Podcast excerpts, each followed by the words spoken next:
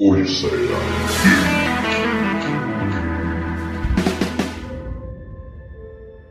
Bom dia, boa tarde, boa noite. Meu nome é Camila e só de pensar eu já estou enjoada.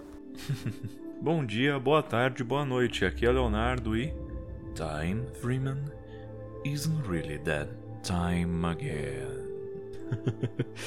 é, a frase que eu falei aqui, pra quem não sabe, é do G-Man, do mundo de Half-Life, né? Então, será que está chegando o momento novamente? Ai meu Deus, um senhor viciado em Half-Life. Qual que é o tema de hoje? Falando em Half-Life, o tema de hoje é realidade virtual. Nós iremos falar sobre realidade virtual, um pouquinho de realidade aumentada e os seus jogos, produtos é, que nós tivemos aí ao longo da história, né? principalmente nos dias atuais, aí, onde a realidade virtual ganhou um destaque que começou a sumir agora desde 2020 para cá. Mas que mesmo assim ainda é um produto incrível, muito legal, Muito mas que legal. também tem ali seus produtos é, também que são meio xing-ling demais, que dá dor de cabeça. Eu vou falar também de algumas experiências aqui que, que tivemos.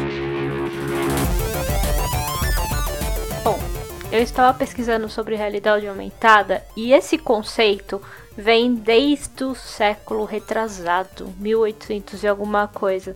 Porque eles. É um, eu não lembro o nome dele agora, teria que pesquisar direitinho. Ele desenvolveu um óculos em que tinha duas imagens, eu não sei exatamente como elas funcionavam, mas eram iguais, só que não sei se uma era mais pra frente, outra era mais pra trás, que quando ele colocava o óculos, as duas se juntavam e dava uma sensação de, de, de realidade ali para aquelas imagens. O Sir Charles Wheatstone, que ele descreveu né, o processo que seria necessário para poder criar a, a ideia de uma imagem estereoscópica, né, que você conseguisse ter essa sensação de profundidade. Então, mas ele chegou a desenvolver um óculos que tinha essas duas imagens dando essa sensação de profundidade. Eu acho que essa questão desse óculos lembra aqueles livros em 3D, sabe? Que o modo que você olhava, você via a imagem meio que em 3D, sabe?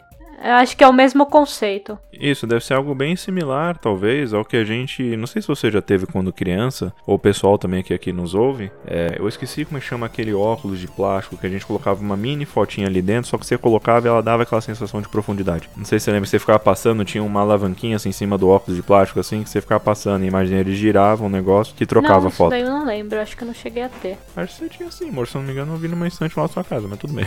Eu vi nessa mesma questão, teve até um, um filme, acho, em mil, 1900 e, e pouquinho, falando dessa realidade aumentada, sabe? Esse conceito é muito, muito, muito antigo. Sim, sem dúvidas. Eu sei que em 1935 teve uma história de um escritor de é, ficção científica americano chamado Stanley Weinbaum, onde ele é, colocou nessa história que existia um óculos, praticamente exatamente na, numa estrutura de óculos que a gente conhece, um óculos normal hoje, no que a pessoa costuma utilizar, né, para poder enxergar as coisas melhor, enfim. E, ne- e nessa história dele, ele já planejava de que futuramente existiria um óculos em que as pessoas dali, ela, elas fariam parte do filme, né, não apenas assistiriam, mas poderiam interagir através desse óculos, elas poderiam ouvir, se, se sentir dentro do filme, né, literalmente, ouvir, sentir cheiros, etc.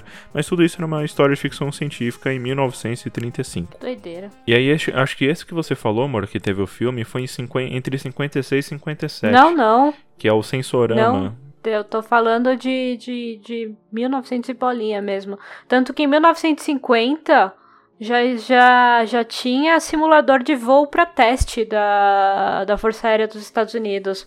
Então, tipo, em 50 o negócio já era um pouco mais avançado. Sem contar também que eu tinha lido a respeito, não sei se a informação é verídica, mas que nessa questão para a Força Aérea, é, eles já tinham até uma tecnologia para poder saber onde estava a, a pupila, né, localizada a direção da pupila da, do, do piloto, da, da, da aeronáutica e tal, para poder projetar a imagem no óculos, né, que, que é um, era um óculos gigante, um, head-mounted display que eles chamam, né, que é um, um display de cabeça, né, é gigante, mas só que ele já conseguia ler em que direção estava apontando a, a pupila da, do piloto para poder projetar uma imagem na direção da pupila dele. Então, Que doida.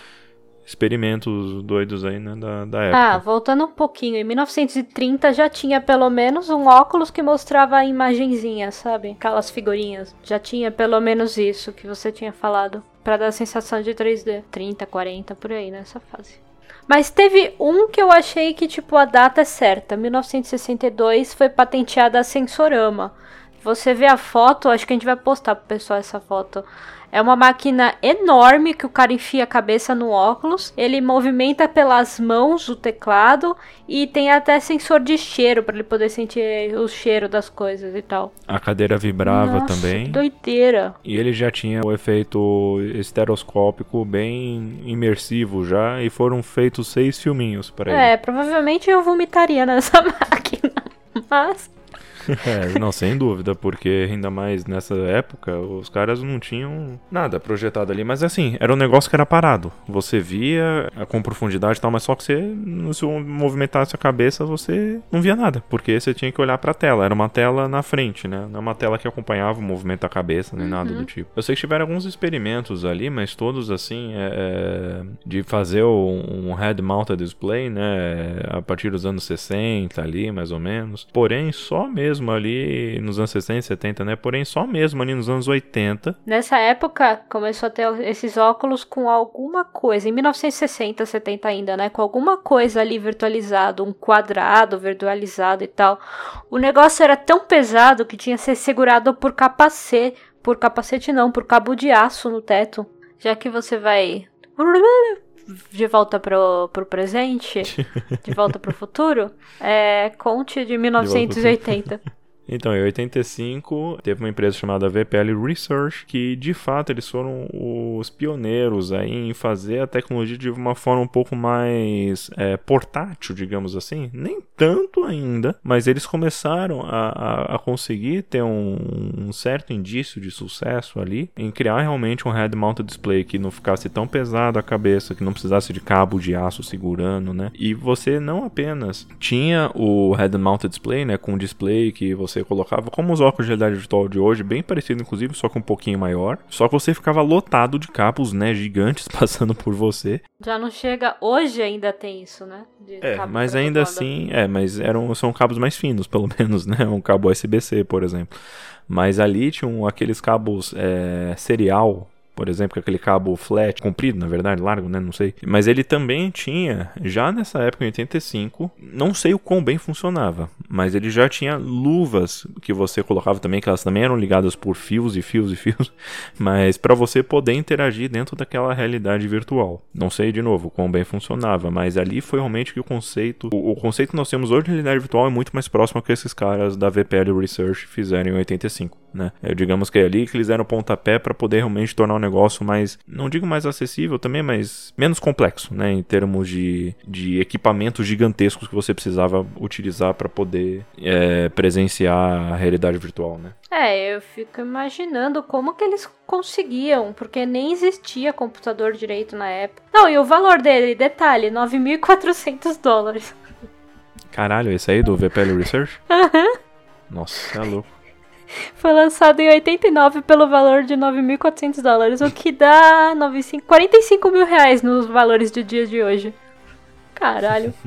Então, em 89 ainda tem um, que é o da NASA. A NASA, em parceria com a empresa Crystal River Engineering, Engineering fizeram um óculos de realidade virtual chamado de Virtual Environment Workstation Project, é, ou também chamado de VIW. Ele era uma, um sistema de realidade virtual utilizado para treinar astronautas. Ele tinha toda já uma computação capaz de fazer o áudio tridimensional. Ele também é bem próximo visualmente assim a alguns protótipos que a gente viu ali em meados de 2012, 2014, assim, para você ver a diferença. Se passaram uns 30, 40 anos por causa que realmente a, a tecnologia da realidade virtual ela deu uma, uma estagnada, né? O pessoal parou de investir porque era muito caro, muito caro. Continua sendo caro, né? Continua sendo caro, mas assim, muito mais acessível, né? A gente tava falando antes de produtos que custavam 10 mil dólares.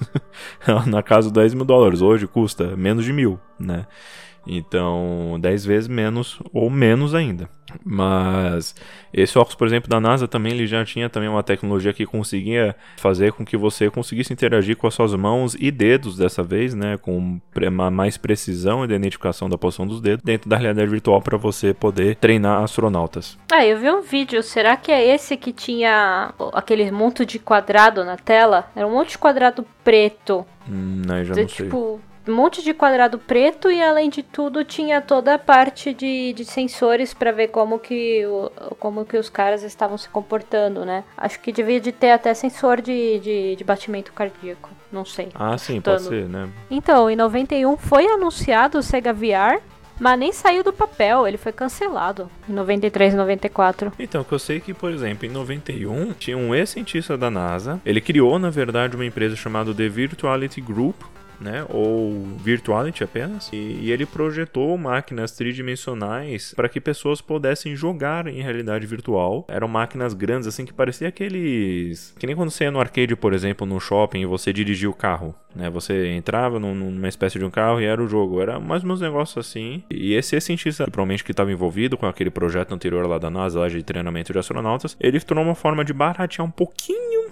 mais isso, né? Para poder tentar trazer isso para as massas, né? Dos arcades, né? Que naquela época os arcades eram muito utilizados, né? muito o pessoal ia nesses centros para poder jogar os jogos fliperama e por aí vai. Ah, isso é legal, vai. Se a gente tivesse grana, a gente ia aqui no Brasil. Mas lá fora era uma febre, né? Tanto que, por exemplo, que se passa ali nos anos 80 ou 90 ali, o Stranger Things, o Stranger Things ele demonstra isso também, né? Do, se não me engano, tem lá o fliperama e tal. É, mas nossa infância também foi baseada em fliperama.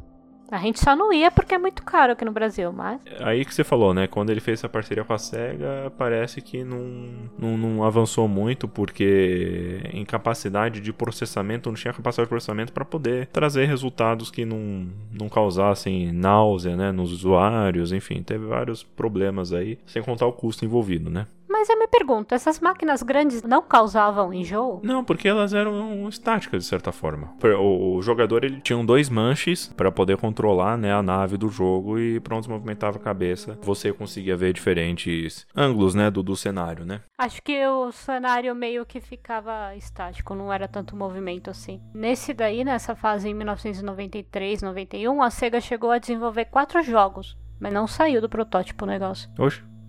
Aí, na mesma época, ele desenvolveu mais um, o Nintendo Virtual Boy. Uhum. Só que também foi para um fracasso. Tem até foto desses ah, aparelhos, ah, muito legal. Seria um primeiro console portátil a exibir gráficos em 3D. Seria ele não, ele foi. a ser? Não, sim, ele lançou para massas. A, a, a, Nintendo tinha feito um ponto de investimento em cima, só que tinham vários problemas nessa questão. Primeiro que, é, assim, era um display estático, né? Ele não acompanhava o movimento da sua cabeça, mesmo porque ele era nada ergonômico, digamos assim, né? Você tinha que colocar ele num, num tripézinho em cima da mesa. Você tinha que se posicionar para poder ficar na, com a cabeça ali naquele, na, naquele óculos ali que ficava nesse tripézinho. E ele era um display muito vibrante, totalmente tudo dos jogos lá, por exemplo, dos jogos que eram é, nessa época era o Super Nintendo, se eu não me engano, né? Eram jogos Super Nintendo, só que imagine só com a cor vermelha, vibrante, claro, aquele negócio, com profundidade e com a, a taxa de atualização de tela que não é suficiente para não te causar náusea, né? Então era horrível, era péssimo. Eu ouvi dizer que causou mais realmente muito assim, muito enjoo, cansaço na vista, dor de cabeça e não, sem contar que tipo você tinha que ficar ali, você, você tinha que se adaptar ao produto, né? No produto que se adaptava a você, né? Puta, era tudo péssimo nele, tudo, tudo. e aí, aí foi a pior falha da Nintendo, tanto que a Nintendo, ela meio que quis apagar que a existência dessa fase dela. Ela não, e é, finge que não, nunca existiu. Mas a internet não apaga. É claro. A internet tá aqui pra mostrar que o negócio existe.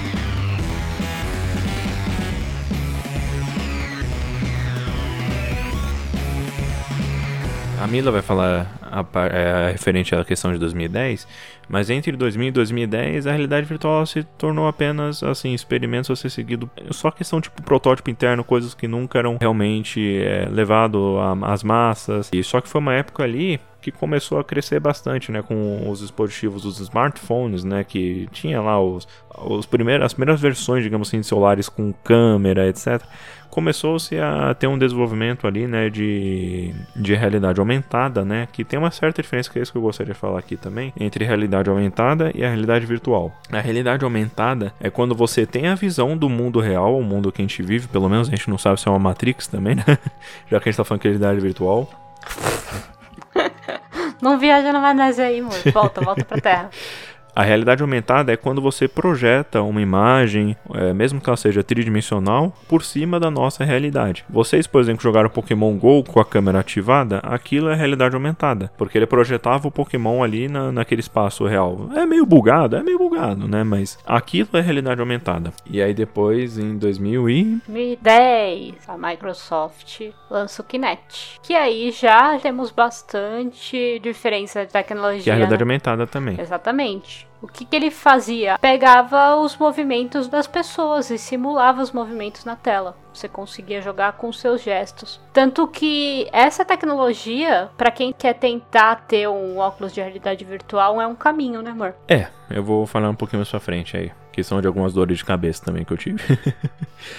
Mas referência à questão, por exemplo, do Kinect, a Camila está corretíssima em citar. É, quando eu falei, por exemplo, da realidade aumentada, de ser é, projeção por cima da nossa realidade, também é um pouco o contrário, né? Se você pega, por exemplo, é, o Kinect, que faz a identificação dos movimentos da pessoa e você projeta isso dentro do jogo, isso também é considerado uma espécie de realidade aumentada.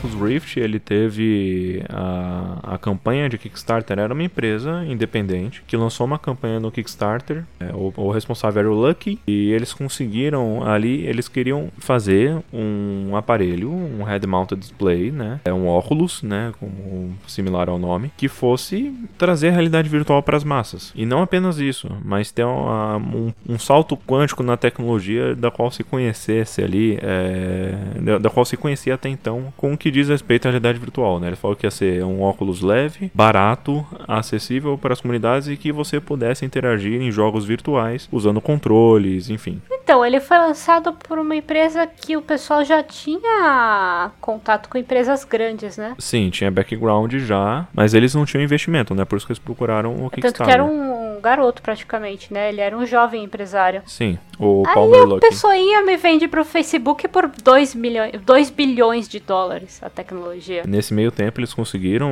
o, o investimento que eles precisavam, lançaram um produto, ele era um pouco maior do que, tinham sido, do que tinha sido revelado, mas de fato eles já trouxeram uma tecnologia ali que era acessível, que era um pouco mais barata, assim, ainda custava mil, ah, não lembro quantos, quantos dólares que era exatamente. Eles já tinham um, um, um produto acessível para consumidores finais que podiam realmente ver jogos desenvolvidos por, nessa época, eram desenvolvedores independentes também, né? Achei o preço, 600 dólares. É que tinha a versão, eu lembro da versão que o quando eu testei na faculdade, o a primeira a primeira versão beta, que era para desenvolvedores de jogos, ela custava mais de mil dólares. A versão para desenvolvedores, né? Que o pessoal chegou a levar na, na que é onde eu estudava, porque tinha lá um grupo de alunos lá que um deles fazia parte de uma empresa que estava testando, né, essa versão de para desenvolvedor. E eu cheguei a testar, só que assim, cara, esse protótipo me perdoem se vocês estiverem nos ouvindo aqui hoje e tal, mas desculpe dizer, mas é um protótipo que era assim, é... ele era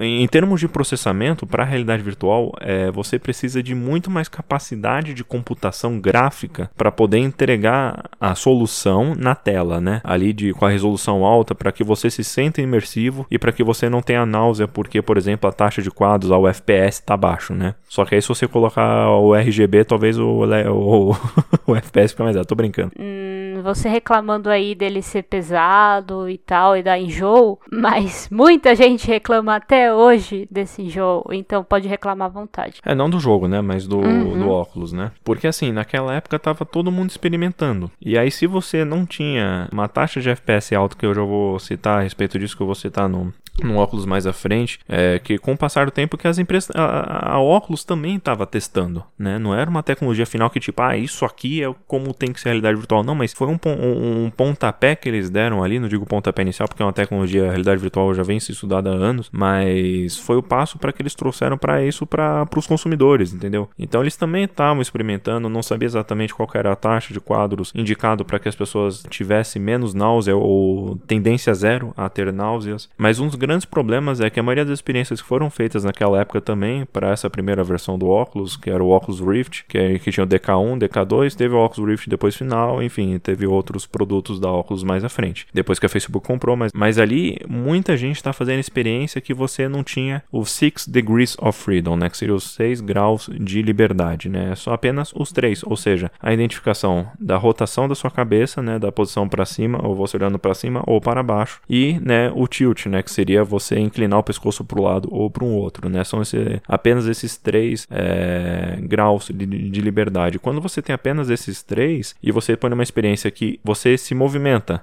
é, sem Uh, sem seu corpo estar com esse movimento é o que causa muita náusea. E a Camila também vai falar um pouco mais à frente a respeito disso. Com o Facebook, quando ele comprou óculos, ele passou já a trabalhar nas próximas versões do óculos de realidade virtual. E aí depois veio a se tornar o que o pessoal conhece hoje como o Oculus Quest 1 e o Oculus Quest 2. Mas eu vou citar isso um pouquinho mais pra frente porque antes a PlayStation ela anunciou que entraria nesse mercado de realidade virtual com o projeto Morpheus. Ele lançou em 2016, em outubro. O preço era salgado, 400 200 dólares. O pessoal reclamava pra caramba que era difícil de instalar e deixava o lugar cheio de fios. A biblioteca foi limitada, trazendo Resident Evil 7 Doom e mesmo assim vendeu pra caralho. Vendeu um bilhão de unidades até junho de 2017. Aí, a gente já entra na HTC Vive, né, amor? Conte desse bebezinho aí.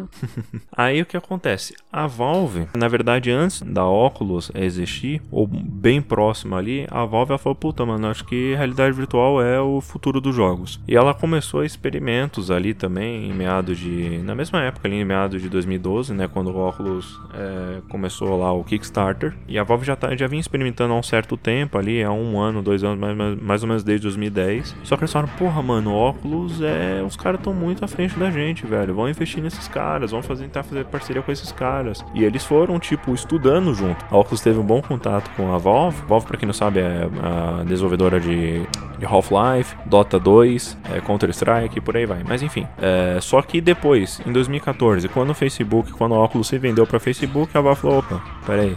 É, esses caras estão com ideias aqui diferentes da nossa aqui. A gente não vai continuar mais trabalhando em parceria com eles aí para estudar né, a realidade virtual. E aí eles foram procurar, como a Valve não, não pensava em produzir assim em massa hardware na época, eles procuraram alguma outra empresa que abrisse as portas para isso. Né? Nesse mesmo tempo eles viram que a HTC Vive ela estava também estudando a realidade virtual e viu ali um, um futuro interessante. E a Valve ela tinha muita pesquisa já feita até 2016 ali entre 2010 e 2016 existe muita pesquisa feita sobre a realidade virtual. Eles já chegaram em vários protótipos internos que eles tinham feito e eles já tinham decidido é, a partir desses vários protótipos qual que era a taxa de quadros de, é, de FPS né que era necessário para que a pessoa não passasse em joles em joles em joles joles em joles viram que a taxa de quadros é no mínimo do mínimo, assim, teria que ser 72 quadros por segundo, né, numa taxa de transmissão 72 Hz, é né? um pouco mais do que um FPS gostoso para você jogar no computador, que hoje é 60. Isso, é, exato. É, 72 era o mínimo do mínimo, mas mesmo assim ainda tinha muitas pessoas com enjoo. Para atender o enjoo a zero, tinha que ser de 90 para cima e tem que ser estático, porque quando você, por exemplo, tem muita variação e também você não tem a taxa de atualização da tela, que seria em hertz, né, na mesma frequência, você acaba vendo a, a diferença, você sente a diferença de velocidade do que está passando ali na tela. Isso pode acabar causando náusea ou acabando estra ou estragando a imersão. Enfim, eles conseguiram fazer essa parceria com a HTC Vive para poder produzir em cima dos estudos que eles tinham junto com os da HTC para produzir o óculos de realidade virtual para as massas, só que ele ainda custava o que 800 dólares, né? Bom, eles realmente revolucionaram, tanto que a gente já jogou nele. Sim. Não dá enjoo nenhum, dá muita vontade de continuar jogando, mas vale muito a pena. Pelo menos ele não me deu enjoo. O Léo vai contar uma história aí daqui a pouco, mas Calma, calma. Ele é. conseguiu um dispositivo, comprar um dispositivo. Então, referente ao HTC Vive, foi o que de fato o pessoal começou a brilhar os olhos de vez, assim, pela realidade virtual. Porque todo mundo que usava esse negócio, assim, sabe algumas pessoas que têm é, náusea com facilidade, né? Dores de cabeça com imagens rápidas ou qualquer coisa tipo com facilidade. Mas sim, foi o que realmente bombou. O mercado todo queria comprar, queria experimentar. É, esses fanáticos por tecnologia sempre queriam estar a par ali do HTC Vive, queriam utilizar, queriam ver novos jogos e tal. O único probleminha que teve, assim, é que, tipo, as experiências ainda eram tais como o Wii, digamos assim, né? Que você tem aquele boom, aquela explosão é, de uma nova tecnologia que é muito legal, muito imersiva e tal, mas falta de jogos que realmente te prendam para você passar algumas horas jogando ou para que você realmente tenha um começo, meio e fim. A maioria eram minigames, digamos assim, mas ainda assim eram totalmente imersivos, né? Por exemplo, Beat Saber. Beat Saber é, apareceu, se eu não me engano, por volta dessa época e foi uma febre. Ele foi, por exemplo, o Guitar Hero da realidade virtual. Com os controles, você tinha que. Você tinha sabres de luz, que seriam cada um dos controles um sabre de luz, um vermelho e um azul. Você tinha que detonar as peças. E uma das coisas que o HTC Vive é, proporcionou ali, que é, algumas outras experiências de virtual não proporcionam dessa forma, era exatamente o Six Degrees of Freedom, né? Os 6 graus de liberdade. Que você tinha liberdade de se locomover por um ambiente, claro, que delimitado é duas caixinhas que são chamadas de light boxes, que elas conseguem é, triangular, é, identificar a sua posição dentro de uma sala. Só que eles tinham uma limitação ali de, por exemplo, ambiente de 3 por 3 metros ou 4 por 4 metros, né? Mas mesmo assim, era bastante espaço suficiente para você se imergir. Só que muitas vezes você ficava tão imerso né, no ambiente ali que você esquecia da realidade à sua volta. Então tem vários vídeos pela internet do pessoal caindo, batendo a cara no chão junto com óculos, quebrando óculos ou estourando a TV chorando, de casa e por aí vai. Desesperado. pessoal chorando, esperando, gritando. Agora, você entrou numa questão. Por que, que não tem jogos a ponto de captar o jogador, porque é uma tecnologia difícil, são jogos difíceis de desenvolver, ou porque você, além de equilibrar a jogabilidade, você precisa equilibrar também se o jogador vai ficar enjoado ou não com os movimentos que tem para fazer. Então, tipo, é bem difícil e de pouco em pouco os jogos estão saindo. Você precisa pensar também como que o usuário vai andar, porque você não pode fazer ele ficar andando pelo cômodo, você tem que dar alguma coisa na mão dele para ele poder se movimentar para frente, um teletransporte, porque senão ele vai sair batendo na parede. Por mais que, quando você coloca um óculos desse, vai te limitar com uma linha levemente vermelha ao, até onde você pode ir, porque ele tem os sensores, né, as câmeras, uh, ainda assim você tem perigo de bater para trás ou para os lados.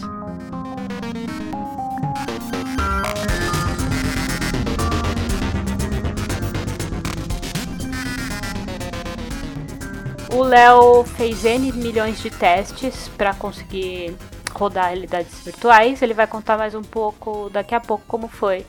Mas em comparação, eu usei o óculos da Samsung, que foi o mais recente, o Gear VR que o Léo adquiriu recentemente. E não sei se foi o que ele colocou, mas foi uma experiência em 3D do Jurassic Park. Só do logo da Universal entrando na tela você vê aquela bola girando embaixo de você. Eu tava sentada numa cadeira com as pernas levantadas para cima. Aquilo deu um enjoo, mas uma tontura que eu falei, puta que pariu, eu vou desmaiar, ainda bem que eu tô sentada. Não, mas é foda.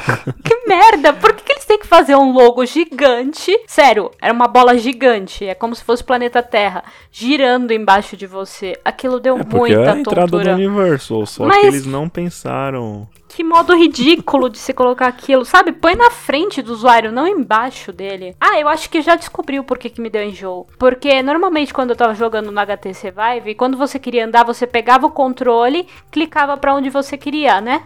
Ok. Nessa simulação, você não andava, ele te obrigava a andar. É como se você estivesse dentro de um carrinho andando e aí você ia vendo o dinossauro passando do seu lado. Essa sensação de estar andando, mas não estar andando, é que deu muito enjoo. Nossa, foi horrível. Eu queria ver mais do dinossauro, o Léo me proibiu, tirou o negócio da minha cabeça e foda-se, não deixou mais eu ver o dinossauro. Ele tava vindo na minha frente, pulando na minha frente, ele, não, não, não, chega, vou te arrancar isso daqui de você.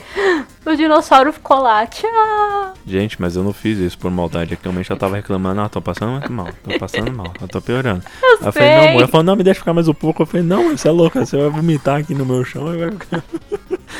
Mas é realmente é, é, bem próximo e a Camila também sofre um pouco disso. Por exemplo, de estar num carro e ficar mexendo no celular. Eu também tenho um pouco disso, mas eu consigo durar um pouco mais de tempo, né? É, na realidade virtual, a mesma coisa, assim, tipo, eu como já brinco um pouco mais com esses óculos de realidade virtual é, para celular, é, eu já tô um pouquinho mais habituado, né? Mas é uma questão que o pessoal fala assim, a vocês ouvintes, por exemplo, vocês nunca brincaram com realidade virtual. É interessante, por exemplo, é, entrar nesse mercado utilizando o seu do seu celular nesses óculos genéricos de realidade virtual para celulares, né? É assim, eu digo que tem algumas coisas interessantes, só que, como eu já disse, o boom da realidade virtual, infelizmente, de 2020 para cá, tem dado uma baixada assim, mas o, o, pessoal, por exemplo, do Facebook, da Valve, etc., continua investindo e cada vez evolui mais essa tecnologia para tornar mais acessível e mais imersiva. Eu acho que isso é, é bacana ainda. É detalhe que a gente tá no meio de uma pandemia, né? Então, tipo, Exato, realmente. Dificulta pra caralho uh -huh. também. As empresas provavelmente tiveram que parar o desenvolvimento desses jogos por causa disso. E aí, por exemplo, ó, o pessoal que, tipo, já brincou, que nos ouve aqui, que já brincou com realidade virtual, se sentiu é, enjoado também. E se você tem um óculos desse para celulares na sua casa e tal, assim, é, é inclusive indicação dos desenvolvedores e tal, é do pessoal que realmente utiliza, dos usuários e tal, de não forçar, né? Assim, tipo, tá passando mal mesmo, para, larga, não, não também não passar mais do que uma hora e meia dentro da realidade virtual para quem, mesmo para quem não tem jogo. Pra, cara, se você se sente enjoado, tira o óculos, descansa, deixa pro dia seguinte tentar brincar mais um pouquinho. Mas o pessoal fala, ah, tenta insistir um pouquinho, mas passou mal, para não, não fica insistindo porque, meu, vai acabar saindo vômito, vai te dar dor de cabeça, vai te dar alguns outros problemas. Então é bom não exagerar, tudo na medida certa, né? Mesmo que seja uma experiência imersiva. Você já viu o caso de gente vomitando? Acho que eu já vi vídeo já na internet. Acontece, oh my God. Assim como, por exemplo, o pessoal, muitas vezes, uh, dependendo da, da, da, experiência, é tão imersiva. Eu, por exemplo, mesmo, que a Camila citou, por exemplo, da, da, da casa de realidade virtual, né? Quando a gente usou HTC Vive, eu joguei a experiência The Lab, que era dentro do universo de Portal, né? Do portal da Valve. Quando a gente foi nessa casa de realidade, realidade virtual, eu joguei o The Lab. Tem uma hora, por exemplo, que você precisa se locomover para poder abrir uma gaveta. E aí quando eu puxei a gaveta no jogo, que a gaveta ela veio deslizando assim no jogo, eu, eu fiz automaticamente o um movimento para desviar dela, porque parecia que tinha uma gaveta literal na minha frente. ah, isso é bem divertido. Você até levanta a cabeça para olhar lá dentro. Exatamente, você consegue é, se sentir dentro do ambiente, né? E tem uma hora, por exemplo, que abre uma comporta lá e sai um robô dela. E você, você automaticamente, porque parece que o robô tá na tua frente, você desvia para dar espaço pro robô passar. não consegui fazer isso, não desbloqueei essa parte. Eu lembro da gaveta dos bonequinhos lá dentro e eu me esticando para ver eles. Sabe o que o pessoal quer ouvir? Ah. Conte da sua saga. Sim, eu vou falar da saga, mas só mais um pouquinho. amor, já não tem mais nada para falar da claro Valve. que não, não é da Valve, eu tô falando da realidade virtual não como um todo ainda mesmo. Eu, como eu já, eu quero até falar da minha experiência também. Eu como já brinquei desde do, da realidade virtual mais bosta até uma das melhores, que foi com a HTC Vive, só que infelizmente eu não tenho um ainda. é, um dia, quem sabe. Mas enfim, é, eu posso dizer para vocês assim, que a realidade celular tem o seu grau de, de, de ser uma coisa interessante, mas cara, a realidade virtual por exemplo, do Oculus Quest, do HTC Vive para cima, cara, não se compara. Não adianta você, por exemplo, pegar, ah, eu fui na casa de um amigo, ele tinha um óculos, sei lá, aquele VR Box lá, é, Xing Ling lá, que eu pus meu celular e usei o negócio lá, mas, meu, é muito ruim, não sei o que lá, me senti mal. Mas, de fato, cara, assim, é outro universo. O, quando, a partir do momento que você pega um HTC Vive e o negócio tá configurado, lisinho, para você usar ele, ele como tem que ser utilizado, mano, é imersão absoluta. Acho que a Camila pode concordar comigo que o negócio é foda para um caralho. O do celular não se compara porque o da HTC Vive é 100 vezes melhor. Só não não esquece que não é qualquer computador que roda. Exatamente. Além dessa porra ser cara, 600, 700 dólares, ou seja, que no Brasil tá em torno de 5 mil reais, você ainda precisa de uma boa placa de vídeo, de uma, de uma boa memória RAM para poder ficar alocando o processo do, do negócio e um bom processador para rodar tudo isso. Sem contar que se nós estamos falando do HTC Vive para cima, nós estamos falando de uma resolução por olho de Full HD, ou seja, nós estamos falando de, estamos falando de 2K a 90 quadros por segundo é, sem delay, sem queda de frames. Ou seja, Imagina uma máquina para entregar 2K 90 quadros por segundo. É praticamente isso, no mínimo, o indicado para realidade virtual. Então você precisa ter uma máquina que não é pouca coisa. Meu Deus, é absurdo de caro isso daí. Na época a gente testou, era com o i7, o mais top da época, com uma 1070. É, só que com os gráficos do, na qualidade reduzida lá quando a gente foi na casa, naquela casa de realidade virtual. Fechou, né? Faz tempo já, faz mais ou menos um ano. Bom, pessoal, agora pra gente seguir aqui é referente à minha saga aqui na realidade virtual. Você tem mais meia hora para essa saga. assim como muitos, a, a, minha brincadeira da realidade virtual começou com um óculos Xing Ling de plástico para celular chamado VR Box, que eu adquiri, foi por 35 reais na Kabum na época, fazendo propaganda de graça aqui, mas enfim. eu tinha um Moto G4 que eu utilizava, que ele já tinha a função, né, de giroscópio, né, que conseguia identificar a rotação do celular, que é necessário isso, né, para você, pelo menos isso para você conseguir utilizar utilizar a realidade virtual com seu celular, né? Além de um óculos de plástico que tem as lentes devidas ali para que você consiga ter o efeito estereoscópico, né? Que você tem essa, é, essa sensação de profundidade. Mas, cara, assim, era ruim. assim, era ruim e você tinha uma sensação de profundidade mínima e, tipo, a, o seu ângulo de visão era muito limitado e também você notava claramente as bordas de plástico ali é, do, do, do, óculos, né, em cada lente ali. Era muito ruim, muito ruim. Como é que você joga num jogo de celular se o celular tá na tela do, na sua cara? Você não joga, né? Você só via filme, né? Sim, era mais experiências que você só assistia. Apesar de que existiu, existe uma, outras versões de óculos para celular que ele tem um botãozinho porque ele ou ele tem um negócio que toca na tela para você, né, um gatilhozinho que toca na tela, é quando você aperta o botãozinho em cima do óculos, ou então aí tem uma outra situação que eu vou falar do Gear VR, né? Mas, enfim, ainda com o VR Box, eu comecei a pesquisar, porra, tem alguma forma de utilizar com o meu óculos para jogar jogos de realidade virtual oriundos do PC, né? E eu comecei a pesquisar a respeito. Na época eu tava com uma placa de vídeo integrada da AMD, não era assim. Nessa mesma época lançou Half-Life Alyx para realidade aumentada, realidade virtual. Mas o que esse menino me encheu o saco pra eu dar de presente de aniversário para ele. E aí o negócio não rodou. Não, porque na época que eu te dei esse jogo, você tava com essa placa de vídeo bosta. E aí você ficou frustrado que você não conseguia. Por que você não conseguia? Fala. Aí, beleza, eu tinha a placa de vídeo integrada. Eu falei, ah, hum, é, se por tudo no mínimo deve dar, né? A gente sempre pensa assim, né? O pessoal mais humilde, né?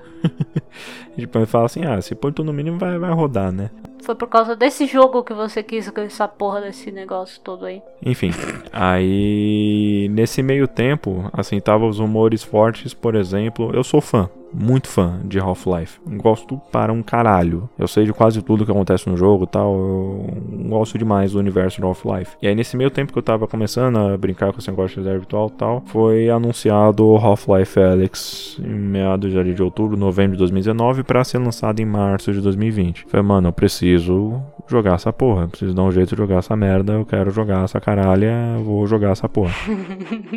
e aí eu comecei, aí de fato, a, a seguir mais adiante com essa essas pesquisas de gambiarra de como jogar jogos de computador de virtual no celular. E aí eu vi que tinha um, um, um, serviço, por favor, gente, não, não sigam esse, esse mesmo caminho que eu. Se vocês estão pensando, se já começaram ou se nunca começaram, mas vão pensar em depois que eu falar, não, por favor, não siga esse caminho. Mas se alguém seguiu por esse caminho e deu certo, conte pra gente que o menino aí ainda tá desesperado. Por favor, por favor. Se você, por acaso, porventura, que eu acho muito difícil, conseguiu conseguiu, você fez isso que eu fiz e conseguiu fazer funcionar, maravilha. Porque assim, existe um programa na internet chamado PS Move Service, ou seja, você pode utilizar controles do PS Move, ou seja, controles que vieram desde o da, do Move do PlayStation 3, né? E de câmeras, mais de uma câmera do PS3 Eye, né, que seria o Eye de olho, né, não é de Eye de dor, não.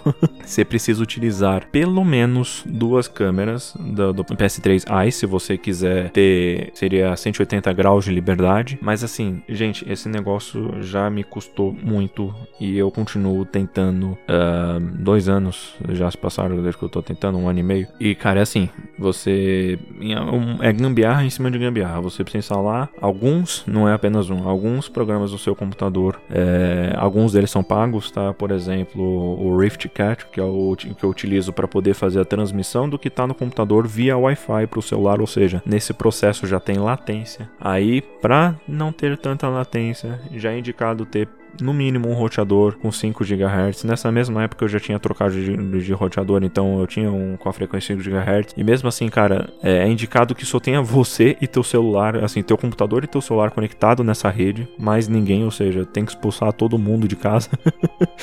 Ou seja, além de tudo, precisa de uma internet ótima. Precisa de uma internet ótima. Na verdade, não é internet, né? Mas a, a, a, frequência de conexão entre o computador, o roteador e o celular. Aí precisa ter um celular que precisa ter 5 GHz. Aí comprei as duas câmeras, comprei um controle essa, porque eu tinha dois controles do Move aqui em casa, no PlayStation 3, que a gente jogava aqui em família, mas tinha sumido um dos controles, eu comprei um outro. Aí depois eu comprei uma terceira câmera, porque com duas eu não conseguia fazer funcionar. Com três eu não conseguia funcionar. Comprei a quarta câmera. Aí com quatro, aí a, a banda de que puxava das portas USB ficou muito grande. Aí depois eu precisei comprar um adaptador PC Express para poder colocar mais portas USB 3.0 para poder dar mais banda para as câmeras ali separadamente. Aí beleza, eu consegui fazer as quatro câmeras funcionar. Mas aí quem disse que eu tinha FPS o suficiente com um vídeo integrado para poder ter o mínimo de, de imersão possível. Aí depois não sei quanto tempo, aí um, um, colega meu, ele veio a querer vender a placa de vídeo dele, uma RTX 2060, aí eu consegui parcelar com ele. Terminei de pagar, acho que foi mês passado. E, enfim, é com a placa de vídeo melhor. Aí com outro celular mais novo ali, o Samsung S10e. Aí depois compra Kinect usado também por mais 50 pila. Bom, sei que nessa brincadeira eu devo ter gastado assim, de pouco em pouco, é, juntando assim com. Porque precisa comprar para as câmeras ficarem posicionadas nas quinas do, do,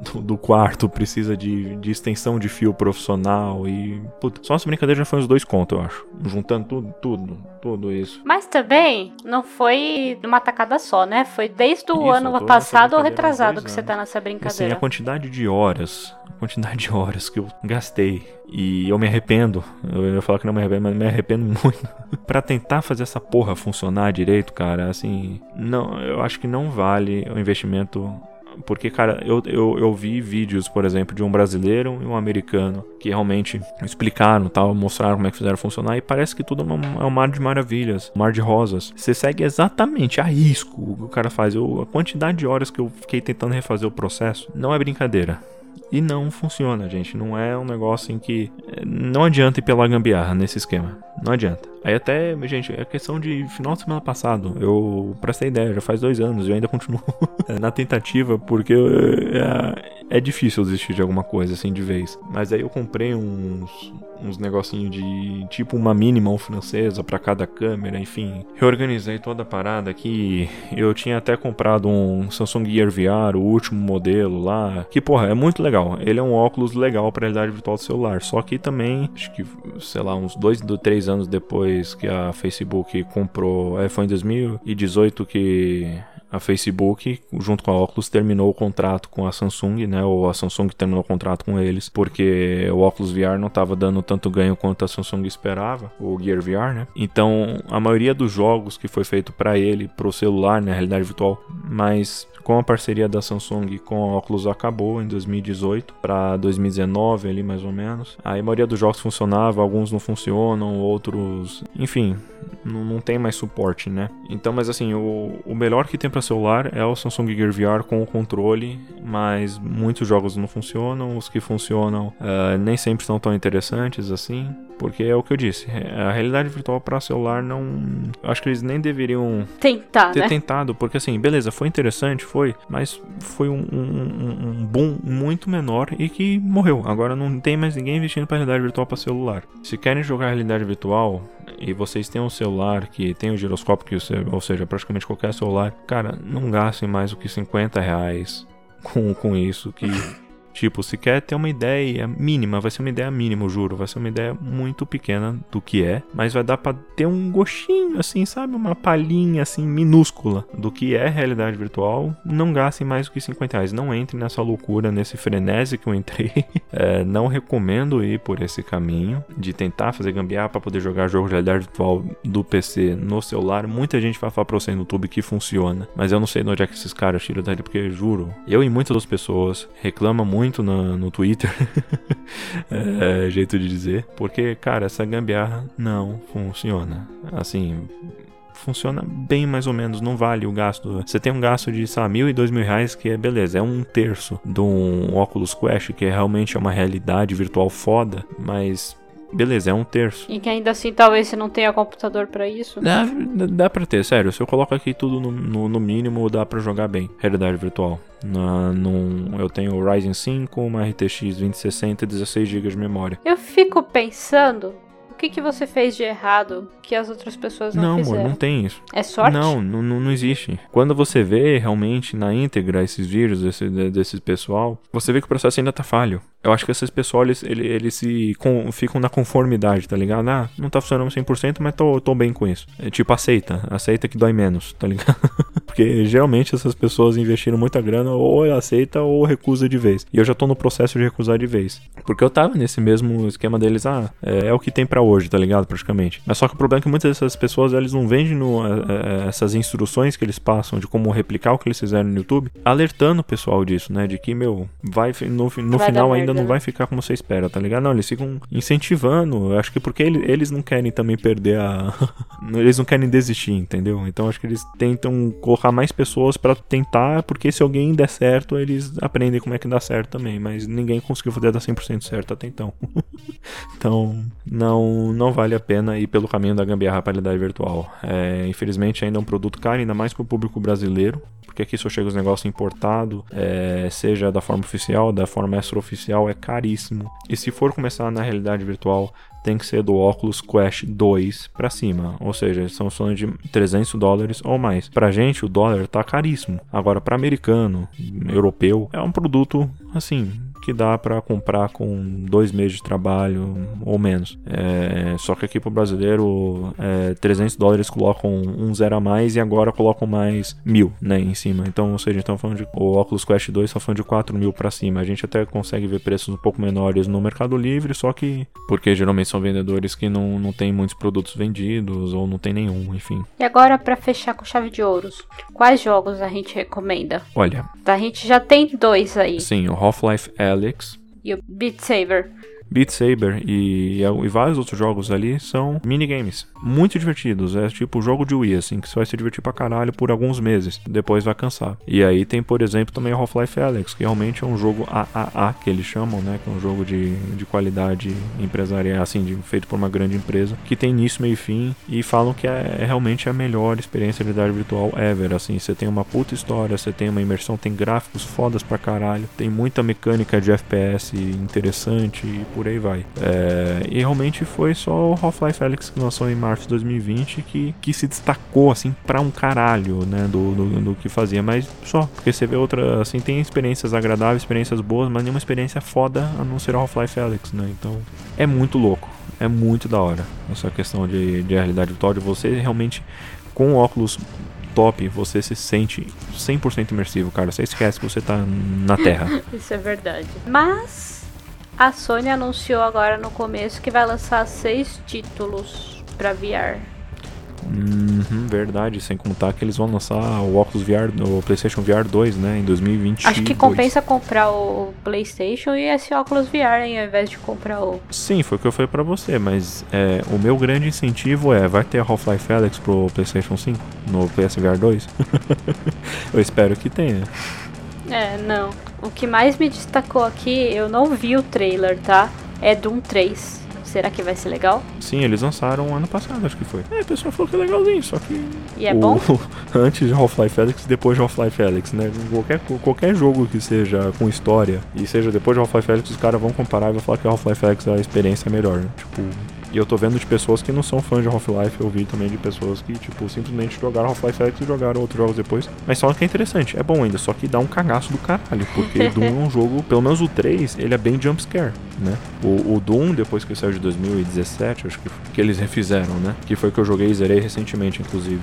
É, não tem esse lance de jumpscare, né? Ele não é um lance, não é pra te pôr medo, é tipo matar demônio cruelmente, matar demônio, né? é meio irônico, né? Você matar um bicho que é cruel, né? De forma cruel, mas enfim. É só mata, mata, mata, mata, mata. Agora o 3 é muito focado no terror e no jumpscare, né? Então dá um cagaço do caralho.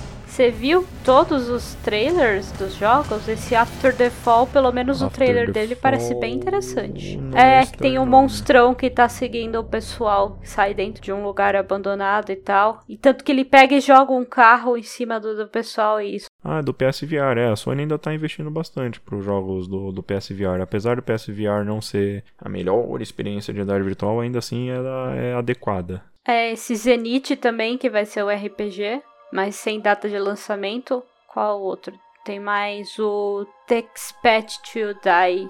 I Expect to Die. Eu também não sei o que é esse daí. Então, esses jogos de terror, mano, eu não consigo na realidade virtual. Eu juro pra você, tem um jogo que chama Sisters no pro Samsung Gear VR. Ah, gente, se forem adquirir, porque hoje você consegue adquirir usado, viu, o Gear VR. É, da família S20 pra cima não, não funciona, tá? Não, não tem jeito. A, como acabou em 2018 a parceria entre os dois, então só da família S10, é, ou seja, S10e, o S10 normal, o S10 Plus, o pessoal teve problemas também. Ou seja, do S10 para baixo, né, entre o S8 e o S10 que funciona legal com os Gear VR e ainda vocês precisam ver também para quem quiser usar um Gear VR é, a, a lista de compatibilidades, por favor. Bom, o Doom para VR parece legal.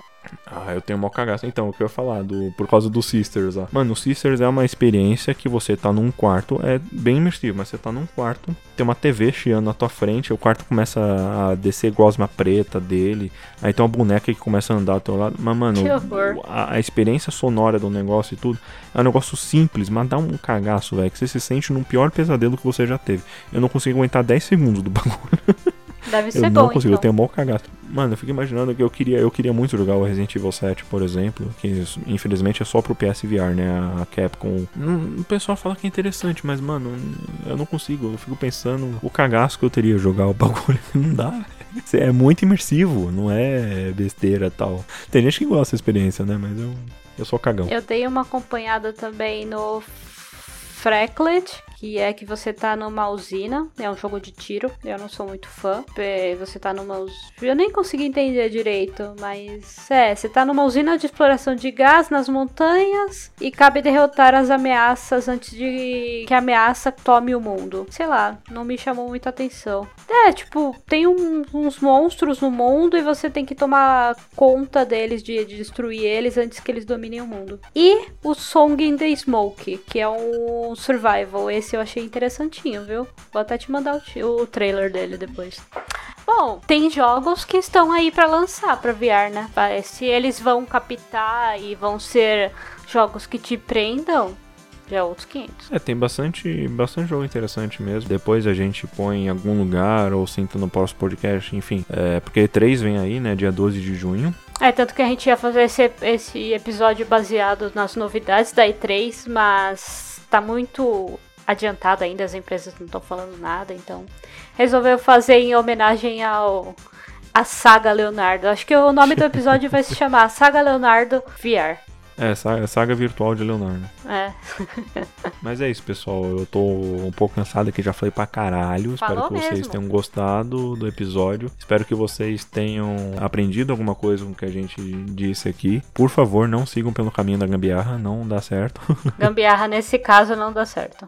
A questão, não, não queiram falar tipo, ah, puta, testei no celular e é uma bosta, a realidade virtual não presta. Porque, cara, a realidade virtual do Oculus Quest pra HTC Vive pra cima é outra coisa. Não dá para comparar realmente. Tô nem tipo, ah, eu tenho óculos de realidade virtual foda, não. Porque eu, eu tive que pagar 60 reais pra usar o que? Foi 15 minutos, né, amor? Meia hora, nem isso. Foi 15 meia minutos hora. ou meia hora de realidade virtual numa casa que hoje já nem existe mais. Então não é um óculos que eu vou ter. Os óculos top, eu não vou ter acesso nada em breve se Deus quiser, ano que vem, não sei, a gente sempre fica na, na expectativa. Mas é isso, eu falei bastante, espero que, que vocês tenham aprendido bastante comigo aqui, que vocês tenham gostado do assunto. É, se vocês se interessarem querem conversar mais a respeito da minha jornada, a respeito da realidade virtual, a respeito desse, dessa tecnologia. E manda na caixa, ou manda, no, manda na caixa geral ou no nosso Instagram. Quem fica acompanhando o Instagram é, manda nosso Instagram, isso lá no Instagram, lá nos comentários Quem fica acompanhando bastante o Instagram é a Baiodan, então se mandarem alguma mensagem para eles, eles repassam pra gente.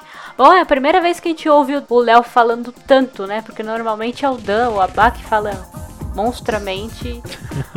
Mas você falou bastante também. Provavelmente ele vai cortar, vai diminuir um pouco. Mas fala aí pro pessoal, é... realidade virtual é da hora, não é? É, é sim. Não, não senti firmeza, não sou assim, não. Você não falava assim. Eu sou uma enjoada, então. É.